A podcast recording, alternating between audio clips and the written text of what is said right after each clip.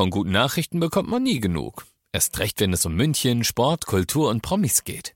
Lesen Sie selbst gute Nachrichten. Heute in der Abendzeitung und auf abendzeitung.de. Abendzeitung. Die ist gut. 95.5 Charivari präsentiert. Einfach machen. Mutige Münchner, die jetzt ihren Traum leben. Der Podcast mit Susanne Brückner. Herzlich willkommen zu meinem neuen Podcast, der für mich ein echtes Herzensprojekt ist. Ihr hört in diesem Podcast Menschen, die ganz mutig ihren Traum gefolgt sind, die ganz mutig ihre eigene Vision verwirklicht haben, ganz egal, was das Umfeld dazu gesagt hat, ganz egal, wie verrückt vielleicht diese Idee erstmal erscheinen mag. Diese Menschen haben alle eins gemeinsam, sie haben sich nicht beirren lassen und sind einfach ihren Weg gegangen und sagen jetzt, wir sind glücklicher als jemals zuvor. Ich hoffe, diese Geschichten inspirieren euch genauso wie mich und ich wünsche euch jetzt ganz viel Spaß beim Zuhören. Heute wieder eine neue Ausgabe von Einfach machen. Mutige Münchner, die jetzt ihren Traum leben. Und meine große Vision ist es ja, dich zu inspirieren, falls du vielleicht selber gerade eine Idee hast und ja, nicht so wirklich in die Umsetzung kommst. Eben Erfolgsgeschichten von Menschen, die den Weg schon gegangen sind. Und ich habe heute ja quasi eine Expertin bei mir im Studio. Ich freue mich sehr, dass du da bist. Äh, Günesh Seifert ist da. Hallo, grüß dich. Hallo. Und äh, du bist für mich ein ganz großes Vorbild, was Umsetzung betrifft, weil was du schon alles gegründet hast. Wir beginnen mal mit äh, im Jahr 2010. Da war es die Krippe Karl und Liesel in München. Dann hast du Mami Kreisel gegründet, kenne ich auch als Mama natürlich. Dann hast du einen Verein, den Verein Foodsharing München gegründet und unter anderem berätst du auch Startups und hilfst ihnen eben genau in die Umsetzung zu kommen. Also eine richtige Powerfrau. Schön, dass du da bist. Danke, dass ich da sein darf. Ja, dann würde mich das mal sehr interessieren, denn das ist ja schon Wahnsinn. Du hast ja nicht nur ein Startup gegründet, sondern ganz, ganz viele. Ähm, war das immer schon ein Traum von dir, was zu kreieren? Kreieren? War für dich schon immer klar, so ein normaler Angestelltenjob wird es wahrscheinlich eher nicht bei mir? Also tatsächlich ist meine Triebfeder das, dass ich Probleme sehe. Also ich gehe sehr offen durchs Leben, durch den Alltag. Ich beobachte wahnsinnig gern. Ich rede sehr gerne mit Menschen und versuche zu verstehen, wo drückt sie eigentlich, warum drückt sie, was würde das Leben erleichtern. Und dann mag ich es total gern, Lösungen zu kreieren. Und für mich ist jetzt aber das Wichtigste, ich will halt wissen, ob das, was ich im Kopf erdacht habe, auch in der Praxis funktioniert. Und das ist eigentlich das, wo es für mich spannend wird, wo ich immer sage, andere schauen Netflix, ich lebe Netflix. weil ich sozusagen wissen will, okay, funktioniert das oder oder war das einfach nur schön gedacht, weil im Kopf ist alles logisch. Ja. Yeah. Und dann setzt man es um und zack merkt man, okay, anpassen, yeah. anders machen, yeah. neu machen, wie auch immer. Und das ist eigentlich das, was mich reizt am Gestalten und am Tun. Und dass das dann in Form eines Unternehmens oder Vereins oder wie auch immer passiert, das ist einfach dem geschuldet, dass es irgendwas Sichtbares dafür braucht, irgendeine Rechtsform, genau. Mhm. Hat sich das bei dir schon in der Kindheit oder in der Jugend abgezeichnet? Ich würde sagen, keiner hätte gedacht, dass ich so werde, wie ich jetzt bin tatsächlich. Ich war mega, mega schüchtern. Meine Lehrer haben zu meinen Eltern immer gesagt, ja, wir haben keine mündlichen Noten von ihrer Tochter, wir übersehen sie, sie ist so leise, mhm. wir übersehen sie. Ich war früher auch nur in der Mädchengang, weil ich sozusagen die, die äh, Ausspäherin war, wo die Jungs sind, damit die Mädchen in der Pause Ruhe haben und so. Also das heißt, ich war, würde ich behaupten, ein sehr uncooles Mädchen von außen betrachtet das hat natürlich immer dazu geführt, dass ich sehr beobachtend war. Ich war still einfach, ich war keine laute Persönlichkeit. Und erst als ich mit 14 das Tanzen für mich entdeckt habe, Standard und Latein, das war etwas, was ich richtig gut konnte. Da habe ich sehr viel Komplimente und Lob bekommen. Und das hat dann dazu geführt, dass ich mich so innerlich auch transformiert habe und mehr rausgegangen bin, mehr in Kommunikation gegangen bin mit Menschen. Ja, und dann nahm das eben seinen Lauf. Und bei mir ist es tatsächlich so, ich verstehe immer nicht, warum man die Dinge nicht machen soll.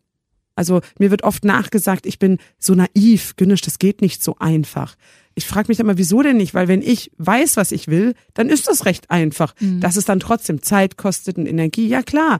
Aber darum geht's ja gar nicht. Es geht einfach nur darum, dass ich mit mir im Reinen und Klaren bin und weiß, was ich will. Wow, also das äh, mit so einer Klarheit habe ich das auch noch nie von jemandem gehört. Wow, ja, absolut. Also ich dachte mir gerade, aber ja, stimmt. Wenn man weiß, wo man hin will, kann man ja einfach dahin gehen. Ähm, wie war denn dein beruflicher Werdegang? Also nach dem Abschluss, wie ging es da für dich weiter? Genau, also ich habe Tanzlehrer gemacht, dann habe ich BWL studiert, einfach aus dem Aspekt, weil ich länger mich nicht festlegen wollte, was ich tue. Und dann nach dem Studium bin ich äh, sofort ins Online-Marketing. Das war, glaube ich, für mich wahnsinniges Glück in diese damals 2000 sechs noch sehr junge äh, Sparte zu gehen, wo ja es gar keine Native Onliner gab, sondern meine Chefin war zum Beispiel äh, Musikerin mhm. eigentlich. Mhm. Und das heißt, man hatte echt ein super diverses Team. Äh, jeder hat super viel gelernt. Das war eine aufregende Zeit in dem Bereich. Und da habe ich aber gelernt, dass eben die Digitalisierung uns enorm hilft, flexibel zu arbeiten, verfügbar zu arbeiten. Das heißt, von wo man will, wann man will. Und das hat natürlich dann im Zuge dessen mit Mami-Kreisel dazu geführt, dass ich natürlich auch wahnsinnig gut, ich sag mal, voll dedicated arbeiten konnte, ohne voll da sein zu mhm. müssen und eben auch selber Mama sein zu können in den Slots, wo es eben für mich wichtig war. Ja, äh, Mami Kreisel kennen ja alle, die Kinder haben. Also ist eine Online-Plattform, wo du eben Kinderkleidung äh, oder auch ja ein Bettchen oder sowas kaufen und verkaufen kannst. Ähm, so ein bisschen wie eBay Kleinanzeigen, aber halt nur für Kindersachen. Das ist ja so eine naheliegende Idee, eigentlich sowas wie Mami Kreisel zu kreieren. Ne? Du hast es halt einfach gemacht. Äh, genau, also ich muss auch zugeben, wenn Menschen manchmal Sorgen haben, sie finden keine Jobs oder oder also so im Wettbewerb denken. Ja. Ich mache überhaupt nicht die Erfahrung. Ich habe gemerkt, wenn Menschen sich trauen, Dinge umzusetzen, da ist ein riesiger Nachfragemarkt, genau an Umsetzern, mhm. nicht an Denkern, nicht an Excel-Listen, Fabrizierern, sondern an denen, die die Schritte weitergehen. Weil anders gedacht, ich habe eine Initiative, die heißt äh, der Plan für Deutschland. Ähm, und zwar deswegen, weil mir aufgefallen ist, wir haben ganz viele Bücher darüber, wie Deutschland sein soll. Warum machen wir es nicht? Mhm. Diese, diese Diskrepanz zwischen was gemacht wird und was gedacht wird, ist riesig. Und jeder, der das überwindet, hat einen unendlichen Markt an Möglichkeiten. Ja. Jetzt hast du ja schon ganz viele Unternehmen, du hast ja auch eine Krippe, wie gesagt, gegründet, dann eben Mami Kreisel, du hast einen Verein für Foodsharing gegründet, du unterstützt andere Startups. Wird es einfacher mit dem Gründen, je öfter man es macht? Ja, ich würde sagen, auf jeden Fall. Das ist wirklich wie Laufen lernen. Also lass uns Kinder beobachten. Wie lernen die laufen? Am Anfang sehr schwierig, Muskeln noch nicht ausgeprägt, trainiert sich, sie fallen, der, der Popo wird äh, äh, weniger zugänglich für Schmerzen, wenn man fällt. Ja, und irgendwann wird man sicherer und läuft einfach sicherer im, im Gehen. Und es ist tatsächlich auch so, wenn man dann mal eine Zeit lang wieder nicht so viel gründet, ist es wieder so, oh, wieder neu. Mhm. es haben sich Dinge verändert, Rahmenbedingungen verändert. Aber genau darum geht es ja. Ich frage mich immer wieder, wofür ist man denn überhaupt am Leben? Einfach nur zu funktionieren? sich zu organisieren, ja, zu vegetieren vielleicht sogar. Ich meine, wieso haben wir so eine Konsumgesellschaft? Das sagt viel darüber aus. Was ist denn, wenn ich jetzt ein eigenes Netflix generiere und mein Leben Netflix ist? Dann, also ich, ich schaue wahnsinnig gern Filme, möchte ich mhm. dazu sagen, mhm. aber ähm, vom Verständnis her ist es einfach, macht es sehr viel Spaß und man muss dazu sagen, ich habe einen Down-Syndrom-Bruder, äh, da gab es in meiner Kindheit eben den Moment, wo es hieß, der wird jetzt nur noch ein Jahr leben oder zwei. Das war also für mich als Jugendliche ähm, enorm belastend damals das ist nicht passiert tatsächlich. Mein Bruder lebt immer noch und äh, stellt immer noch jeder hübschen Frau hinterher. ähm, aber tatsächlich hat das dazu geführt, dass für mich immer wieder die Frage wichtig ist, wenn ich morgen sterben würde, wäre das ein ausgefülltes Leben, ein volles, ja, ein, ein tolles Leben, ein großartiges Leben gewesen. Und wenn ich das mit Ja beantworten kann, dann bin ich on track. Und glaubst du, dass diese Erfahrung eben mit deinem Bruder damals, als es hieß, der hat jetzt nur noch ein, zwei Jahre zu leben, also hat dann der Prozess bei dir begonnen, dich selber zu hinterfragen, okay, was will ich eigentlich noch vom Leben? Absolut, mhm. absolut. Also das, das war für mich total wichtig und ich glaube aber, dass jeder Mensch solche Momente hat. Das muss ja nicht in so ein Extrem gehen wie Tod, das kann alles mhm. möglich sein. Eine Liebesbeziehung, die aufhört, ein Job, der einen so äh, langweilt, dass man gar nicht weiß, wohin. Für mich war tatsächlich dieses, dass ich dann in die Umsetzung ge gegangen bin, äh, war für mich 2008. Da werde ich nie vergessen, ich war in meinem Online-Marketing-Job, ich äh, habe da, glaube glaube ich, eine gute Karriere hingelegt, aber ich habe mich gelangweilt. Ich bin jeden Tag da rein, es war Routine. Mein Gott, dann hat man halt von dem Werbekunden nochmal Budget reinbekommen. Das war so, na gut, dann hat man jetzt das zwanzigste Budget. So mhm. what? Ja, was mhm. habe ich verändert in dieser Welt ja, damit? Ja. ja. Und ähm, da werde ich nie vergessen. Ich habe immer geliebäugelt mit den Vereinten Nationen, was Gutes tun im Job und so. Und äh, dann habe ich im Internet, als ich da so rumgesurft bin, gesehen, ah krass, äh, also das war eben 2008, es war ein Mittwoch und ich habe gesehen, am Wochenende drauf findet das sogenannte Stand-up statt. Also, dass Menschen andere Menschen bewegen, irgendwie so visuell aufzustehen. Und diese Videos und Fotos werden eingereicht bei den Politikern, um zu sagen, Leute, Leute, bitte die Millenniumsziele damals noch müsst ihr erfüllen, ja, so weniger Sterblichkeit, Hunger mhm. etc. auf der Welt.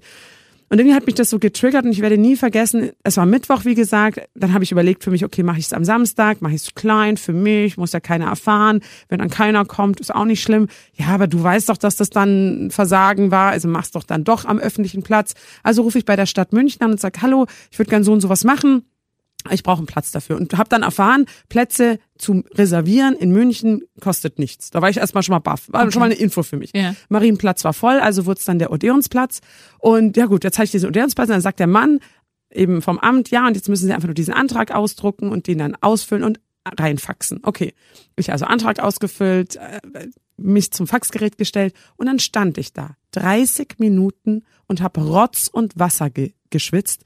Dieses Blatt wurde schon ganz nass von meinen Händen, weil ich in dem Moment wusste, wenn ich das jetzt mache und es nicht es nicht gut wird, dann bin ich ein Versager. Das war für mich klar in dem Moment. So. Also nach der halben Stunde habe ich immer noch gedacht, so komm, das faxst du jetzt und dann kannst du dich ja hinsetzen und niemandem davon erzählen, ist ja wurscht. Dann wird halt niemand auf dem Platz sein und du aber auch nicht und dann ist es so.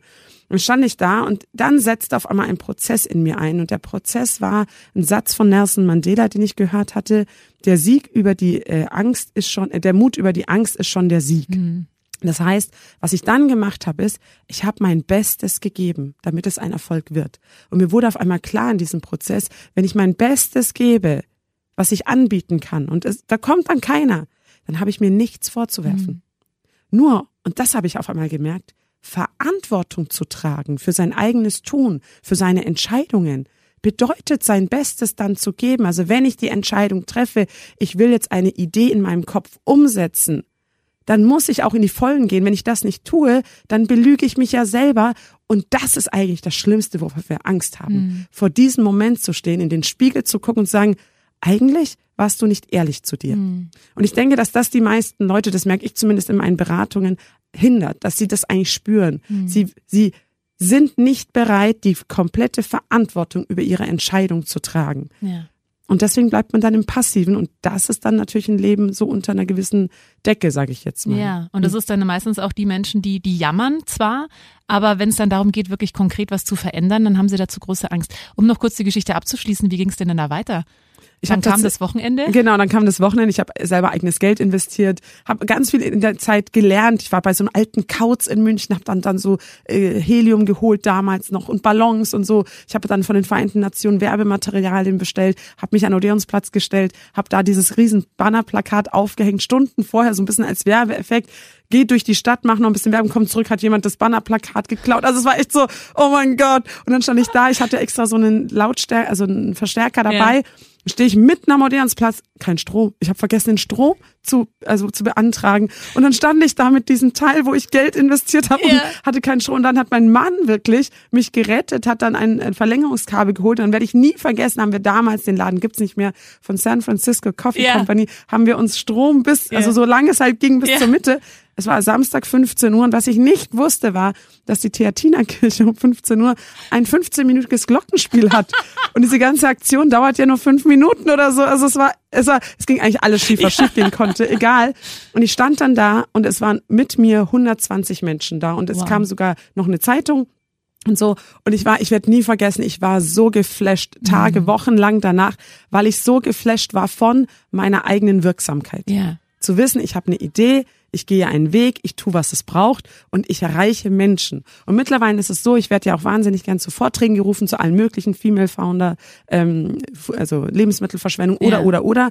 Und dann entschuldigen sich manchmal Leute und sagen, oh, ich weiß aber nicht, vielleicht kommen nur zehn. Und ich sage immer, ganz ehrlich, Leute, ich mache das auch für eine Person. Also j- jeden Menschen, den ich erreichen kann, das ist für mich ein Win. Also, Ja. Und dann ist es wurscht, ob das ein Mensch oder tausend sind am Ende. Ja. Du hast gerade davon gesprochen, so dieser Moment, wo du gemerkt hast, wow, ich habe echt so eine so eine Wirksamkeit in die äh, für die Welt, ja. Also wenn ich was anfange, dann kommen da auf einmal 120 Leute. War das der Startschuss, dass du gemerkt hast, wow, das das das macht richtig Spaß, da bin ich mit Leidenschaft dabei. Das mache ich jetzt einfach öfter, ja. Wenn mich was interessiert, eben dann gründe ich halt eine Krippe oder Mami-Kreisel. Absolut. Ich bin halt über diese Angst gegangen. Diese Angst, ich könnte versagen, äh, ich schaff's nicht, die Leute finden es doof, was ich sage. Ja. Also über diese Angst bin ich gegangen und ja, tatsächlich für mich war, dass ich jetzt so in die Umsetzung einfach gehe, das war für mich der Schlüssel damals. Ich bin damals über, ich hätte es ja nicht machen müssen. Ja. Es hätte keiner erfahren müssen, keiner hätte was zu mir gesagt, aber dieses ich bin wahnsinnig gern eine Person, auch wenn ich neue Projekte, wir entwickeln ja gerade ein großes Konzept in Neuperlach, über 40.000 Quadratmeter, das sogenannte Share. Ähm, und da ist es tatsächlich auch so, wir entwickeln da was aus dem Nichts. Das sind einfach Büroräume. So. Und jetzt geht's darum, wir wollen eine Bildungslandschaft. Und ich bin wahnsinniger Freund davon, Bilder zu entwickeln und die mit in die Veranstaltung, also in die Gruppen zu bringen und zu sagen, also schaut mal, so stelle ich mir das vor. Und ganz oft kommt zurück, Herr Günnisch, das sehe ich gar nicht. Ja, super. Aber hätte ich das Bild nicht gemacht, hätten wir gar nicht konkret mhm. reden können, wie mhm. wir es eigentlich haben wollen mhm. oder auch nicht. Weil sonst sagen alle, wir wollen eine achtsame Bildungslandschaft, wir wollen eine offene. Ja, aber was, was heißt, das, das denn ganz konkret? Wo ist ein Tisch? Ist da mhm. überhaupt ein Tisch? Mhm. Und und ich mag es halt wahnsinnig gern, die Bilder auch aufzuwerfen als Diskussionsgrundlage, weil ich dann einfach weiterkomme, als wenn wir nur in der Theorie reden, reden, reden. Wir haben beide ein gutes Gefühl, aber am Ende wissen wir trotzdem nicht, kommt da ein Tisch rein oder nicht. Ja. Du hast vorhin ja davon gesprochen, dass wir äh, kein Wissensproblem oder kein Informationsproblem haben, sondern wirklich ein Umsetzungsproblem. Also Menschen haben teilweise Ideen, haben sich schon mit allem Möglichen informiert, aber wenn es dann darum geht, wirklich die Schritte zu gehen, dann hakt's da einfach und dann trauen sich viele nicht. Was ist denn oder welchen Tipp hast du denn für Menschen? Was ist denn das Wichtigste, um in die Umsetzung zu gehen? Gibt's da irgendwelche Tipps, die du uns mitteilen kannst? Naja, ich befürchte, das ist jetzt so ein bisschen naheliegend zu sagen, einfach machen. so heißt übrigens auch der Podcast. also tatsächlich, aber dar genau darum geht es. Also warum kommen Gründer zu mir? Sie kommen zu mir, weil ich eines mit ihnen mache. Also viele machen ja einen Businessplan gerne so, dass sie erstmal mit dem Text anfangen. Mhm. Was will ich eigentlich? Bla bla bla. So, das ist nett und wichtig. Ich fange immer mit den Zahlen an. Weil Zahlen lügen nicht. Ich kann nicht interpretieren, dass eine Minuszahl einen Gewinn bedeutet, mhm. sondern das ist dann eher schlecht. So. Und ich, ich fange mit den Zahlen an, mache damit den Menschen alle Hausaufgaben, die sie machen müssen, ähm, so dass sie dann, und das ist eben die Quintessenz, sie bekommen eine Klarheit über ihre Idee. Trägt die sich oder nicht? Sie bekommen auf dem Weg die Klarheit, will ich eigentlich nur ein Hobby?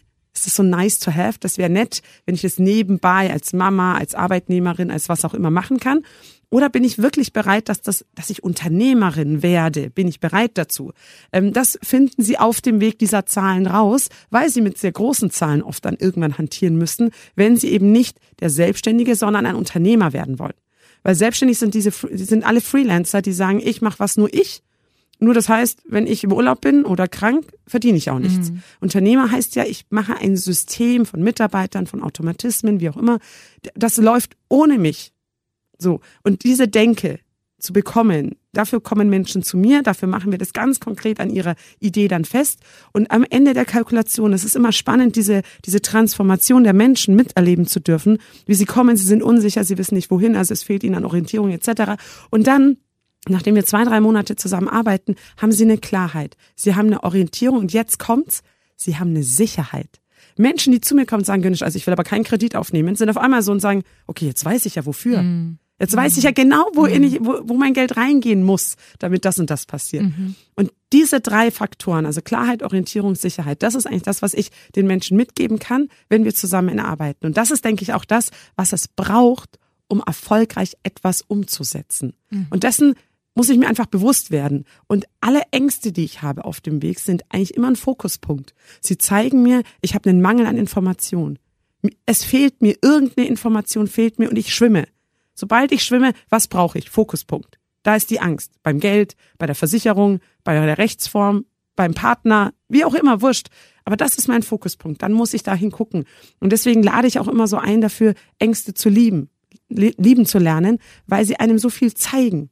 Ne, weil sie eben, sie sind nichts, wovor ich wegrennen muss. Sie sind eigentlich da wie ein Schutzschild, wie der Superhero. Und die sagen nur, hey, guck da hin, bitte, da ist gerade was. Guck da hin und wenn du das machst, wirst du besser. Hm. Heißt ja auch nicht, dass man keine Angst mehr hat vom Gründen, heißt einfach nur, man macht halt trotz der Angst und schaut sich das halt genau an. Ähm, jetzt hast du ja, wie gesagt, schon ganz viel selber gegründet. Nach welchen Kriterien hast du denn gegründet? Mit, also machst du einfach das, wo du merkst, da habe ich jetzt gerade Bock drauf? Oder was sind so für dich Kriterien, dass du sagst, ja, da investiere ich jetzt, das mache ich jetzt? Also es gibt für mich zwei Sachen. Einerseits bin ich mir mittlerweile wieder bewusst darüber, dass ich wirken kann. Ich mhm. kann was bewirken auf der Welt. Ähm, das ist, jedes Kind ist sich dessen bewusst, by the way.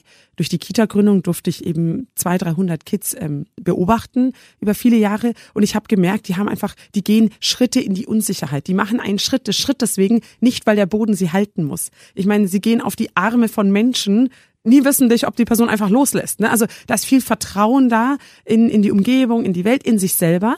Sie machen gerne Dinge, die sie noch nicht können. Das ist auch spannend zu beobachten, weil ein Erwachsener, wenn der so, oder ein Kind, wenn ein Kind so denken würde wie ein Erwachsener, dann würde das einfach noch zweimal laufen lernen, probieren, aufhören und sagen, kann ich nicht. Das machen wir ganz, ganz mhm. oft. So, und bei mir ist es so, das eine ist wirken. Wirken heißt für mich aber auch, ich will den Impact, ich will den Effekt erzielen.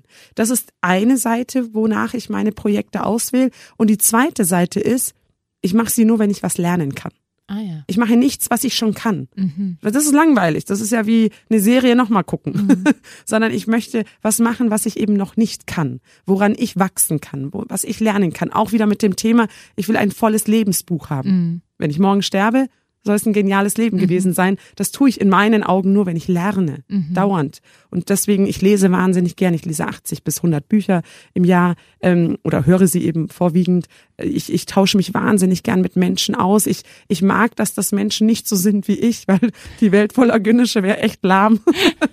naja. aber, aber die Welt voller Menschen ist spannend, jeder für sich. Ich mache ja auch wieder dieses Jahr mein Heiligabendessen, wo wir eben auch Menschen einladen, wo wir aus geretteten Lebensmitteln Essen machen und dann eben zusammen am 24.12. 18 bis 20 Uhr, diesmal eben in der Community Kitchen in München, in Neuperlach eben zusammen essen. Und ich mag das, mit den Menschen zu reden.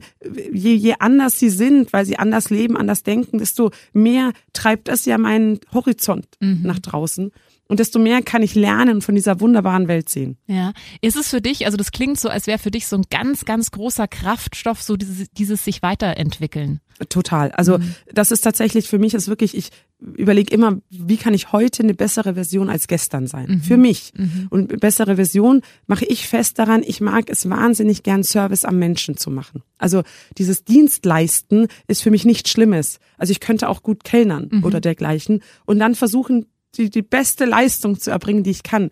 Für mich ist das äh, ehrlicherweise ein hohes Gut, wenn ich das kann. Wenn ich Menschen eine schöne Zeit, ein schönes, eine schöne Erfahrung, ein schönes Learning äh, präsentieren oder bewirken kann, dann ist das für mich ein sehr, sehr hohes Gut tatsächlich. Und so packe ich ja auch meine, meine Projekte an. Ich meine, sowas wie Mami-Kreisel, natürlich geht man dann auch auf Usability, auf es muss bequem sein, es muss verfügbar sein. Ich meine, wieso gibt's da eine App? Ja, weil die Menschen über ihre Smartphones viel machen. Also das heißt, wenn man das einmal verinnerlicht hat, diese Haltung, dann merkt man, wie sich das nach außen immer spielt. Also ich bin immer der Mensch, ja, wenn die jetzt zum Heiligabendessen kommen oder wenn die ins Community Kitchen kommen oder in Share, wie kann ich die Menschen noch besser onboarden? Mhm. Ne, so das ist für mich Dienst am Menschen und das ja. mag ich total gern. Und für mich ist ein ganz großer Dienst am Menschen Nachhaltigkeit und Klimaschutz. Ja. Denn wenn ich den Menschen wie bei die MacGyvers in den Mittelpunkt stelle, dann will ich auf einmal gutes Essen, gute Luft, gutes Wohnen, gute Beziehungen. Auf einmal ist dann Klimaschutz Basis des Ganzen, ja, mhm. sonst funktioniert das einfach nicht, dass es den Menschen gut geht. Und wenn es den Menschen gut geht, geht es eigentlich allen gut. Das heißt, die Lage unserer Nation und unserer Welt ist einfach nur ein Symptom dessen, wie es uns selber geht. Und wenn ich dann die Statistiken sehe über Einsamkeit und, und Depressionen und sonstiges, dann sagt das einfach ganz viel darüber aus, hey, uns geht's gerade nicht gut. Ja. Vielleicht können wir da eben im Kleinen wie im Großen helfen. Hm. Jetzt habe ich noch so viele Fragen und wir haben gar nicht mehr so viel Zeit. Also versuchen wir es mal mit einer kurzen Fragerunde noch. Wie gehst du denn mit Herausforderungen oder Problemen um? Ich umarme sie. Okay. Ist das eine Kurzrunde? Nein. Äh, du kannst, du kannst, du kannst gerne zwei, drei erklärende Sätze dazu hinzufügen, wenn du möchtest. Aber also, das heißt, du nimmst sie einfach an und siehst sie als Chance, dich auch da weiterzuentwickeln. Naja, das neudeutsche Wort für Probleme ist ja Challenges, mhm. Herausforderungen. Mhm. Aber wenn man das doch nochmal auf den Ursprung geht, Probleme, ist es ja pro mhm. etwas. Mhm. Also das ist ja nichts dagegen. Mhm. Deswegen, also wenn Menschen manchmal sagen, oh, ich habe so viele Probleme, denke ich mir, cool, so viele Lösungen, die du gestalten kannst. Ja. ja. Aber wie gesagt, ich glaube, dafür müssen Menschen verstehen, dass sie wirken können. Und in meinen Augen kann das jeder. Ich muss es mir nur zutrauen. Hast du schon mal überlegt, in die Politik zu gehen? Öfters wurde ich auch schon darauf angesprochen. Ich befürchte nur, dass das System nichts für mich ist. Ich ähm, bin zu sehr im Machen. Also mhm. für mich ist so, ich merke, weißt du, wenn ich das Gefühl hätte, die Entscheidungen, die politisch getroffen werden, sind logisch, dann würde ich sagen, ja, dann lohnt sich das, einen langen Weg zu gehen und da was zu verändern. Ich, ähm, Karl und Liesel, die Kita ist, heißt ja nicht umsonst Karl und Liesel, sondern nach Karl Valentin und Liesel Karlstadt. Und Karl Valentin hat ja viele gute Sätze gesagt, aber einer, an dem ich mich orientiere, ist, wir brauchen unsere Kinder nicht zu erziehen, sie machen uns eh alles nach. Und Kinder kann ich durch alles ersetzen, durch Kollegen, durch Partner, durch Menschen, durch Nachbarn, Arbeitgeber, Arbeitnehmer. Das bedeutet, ich zähle ganz stark auf die Kraft des Vorbildseins. Mhm. Und tatsächlich, glaube ich, ist es auch das, Menschen sagen ganz oft zu mir, du bist so authentisch. Ja, weil ich äh, rede über nichts, was ich nicht selber mache oder verstehen glaube. Das heißt, äh, ich bin einerseits offen für Neues und andererseits rede ich über Dinge halt, die ich selber erlebt habe, wo ich selber durch Täler gegangen bin. Und das macht es, glaube ich, so authentisch. Ähm, aber das passiert halt auch nur, wenn man es erlebt. Mhm. Hast du äh, gewisse Rituale? Also ich habe das Gefühl, du bist schon auch ein sehr reflektierter Mensch. Du liest ganz viel, du beschäftigst dich wahrscheinlich auch mit Persönlichkeitsentwicklung. Gibt es gewisse Rituale, die du so in deinem Leben integriert hast? Ja, zurzeit leider gerade ganz wenige wieder, aber normalerweise versuche ich morgens zu meditieren. Mhm. Ähm, einfach so eine Art Bewusstsein einmal scha schaffen, wo bin ich, was bin ich, wer bin ich und ja. Und ähm, ich bin mir zum Beispiel sehr bewusst über meine Werte. Und die Werte sind für mich ein ganz schneller Entscheidungsmacher. Das wäre meine nächste Frage gewesen. Tatsächlich, was sind denn deine Werte? Genau, also ein, ein großer Wert für mich ist Unabhängigkeit und Freiheit. Das ist äh, für mich für mich persönlich wichtig. Ich möchte als Frau, als Mensch unabhängig sein, sei es jetzt finanziell oder von, von meinen Möglichkeiten. Ähm, aber das ist auch das, was ich anderen zuspreche. Das heißt, wenn ich Systeme entwickle oder Projekte, dann heißt das für mich auch immer, okay, wie schütze ich denn jetzt die Freiheit des anderen? Weil Freiheit und Freiheit heißt ja, man trifft sich irgendwo. also irgendwo ist eine Grenze. Aber das zu verstehen, dass wenn ich diese Grenze wahre, und die kann auch manchmal schwimmen, hin und her gehen, aber wenn ich diese Grenze wahre, habe ich eine Freiheit und der andere auch und dann ist das wieder im Balance. Also das ist tatsächlich etwas ganz Wichtiges für mich und das Zweite ist tatsächlich Höflichkeit und Service. Also das ist etwas, das merke ich einfach nur. Ähm, wir hatten, als wir die Kita gegründet haben mit meinen Mitgründern, äh, das Gespräch, was sind denn unsere Werte? Und dann haben wir uns über sowas ganz Banales unterhalten wie, äh, wann würden wir unsere kind, mit unseren Kindern schimpfen? Und dann haben wir gemerkt, okay, wir würden eigentlich nur laut werden mit unseren Kindern, wenn Lebensgefahr droht. Stopp, da ist ein Auto. Oder wenn es gegen diese Werte Höflichkeit, also mhm. dass ich eben, ja, Danke sage, dass ich eine Tür aufhalte oder wie auch immer, also so solche Sachen, weil ich glaube, dass das eigentlich uns menschlich macht, wenn mhm. wir gut zueinander sind und wenn wir mitdenken und vielleicht das noch, wenn ich anfange mitzudenken, ist mein Ego nicht mehr so wichtig. Und äh, ehrlicherweise, das Ego ist immer dein Feind, wie das eine Buch, was so heißt. Ähm, das heißt, das Ego ist eigentlich das, was uns so hindert, was Neid, Hass und sonstige Dinge erfüllt. Und das bringt uns null weiter. Und wenn ich verstanden habe, dass mein Ego tatsächlich was ist, was ich einfach äh, über die Schulter werfen kann und nicht beachten kann, dann ist das Leben auf einmal viel, viel einfacher, indem ich wieder da bin, wo ich bin, in mir drin, in meinen Werten sein, genau. Und vielleicht noch ganz zum Schluss, warum dieses Vorbildsein so wichtig ist, finde ich, ist, weil ich dann meine Energie in mich stecke und nicht in die anderen. Das heißt, ich sage dann nicht anderen, du musst zwar übrigens so und so machen, sondern ich mache das und ich merke dann im Tun, wie anstrengend das ist und kann dann aber auch anders kommunizieren nach mhm. außen. Und äh, wenn Menschen mich fragen, hey, wie schaffst du so viele Sachen? Naja, ich stecke halt meine Energie in mich. Das wirkt mhm. wahnsinnig egoistisch, da wäre das Wort wieder. Ist es aber eigentlich gar nicht, sondern ich habe nur verstanden, dass ich jemand anderen nicht verändern kann aber ich kann mich verändern. Das ist so ein wichtiger Punkt. Und es ist ja auch oft so, dass wir damit die Verantwortung ja gerne abgeben, dass wir dann versuchen, andere zu verändern, damit wir uns selber nicht verändern müssen. Also Absolut. das ist halt ein wichtiger Punkt, wo wir uns auch gerne, glaube ich, mit ablenken. Oh Mann, Günnisch, ich könnte jetzt mit dir noch Stunden weiterreden. Das ist so inspirierend. Was für eine tolle Frau bist du. Unglaublich. Also wirklich äh, vielen, vielen Dank für dein Sein, für alles, was du machst. Und äh, für alle, die jetzt zugehört haben und vielleicht eben selber dabei sind, ein Startup zu gründen. Du bist ja noch bei die MacGyvers. Das heißt, du unterstützt wirklich Startups. Wir haben vorhin schon drüber gesprochen, was Absolut. du da alles machst. Also ja. Da kann man sich gerne äh, bei dir melden und mit dir einfach mal so ein Real Talk, was das Gründen betrifft, ausmachen. Du hast es auch gerade schon angesprochen, du gibst seit einigen Jahren äh, ein Weihnachtsessen für Menschen, die an Weihnachten sonst alleine äh, wären. Mit, ihr kocht da mit Lebensmitteln, die sonst weggeworfen werden. Also auch noch, du tust was gegen Lebensmittelverschwendung. Ein Tausendsasser, diese Frau, unglaublich. Vielen, vielen Dank, dass du da warst und mir Danke. erzählt hast, wie du dein Leben gestaltest. Vielen, vielen Dank, dass ihr zugehört habt. Wenn dir diese Folge gefallen hat, dann äh, freue ich mich sehr, wenn du meinen Podcast abonnierst, wenn du ihn teilst oder wenn du mir einen Kommentar da lässt. Einfach machen. Mutige Münchner, die jetzt ihren Traum leben. Präsentiert von 955 Charivari. Wir sind München.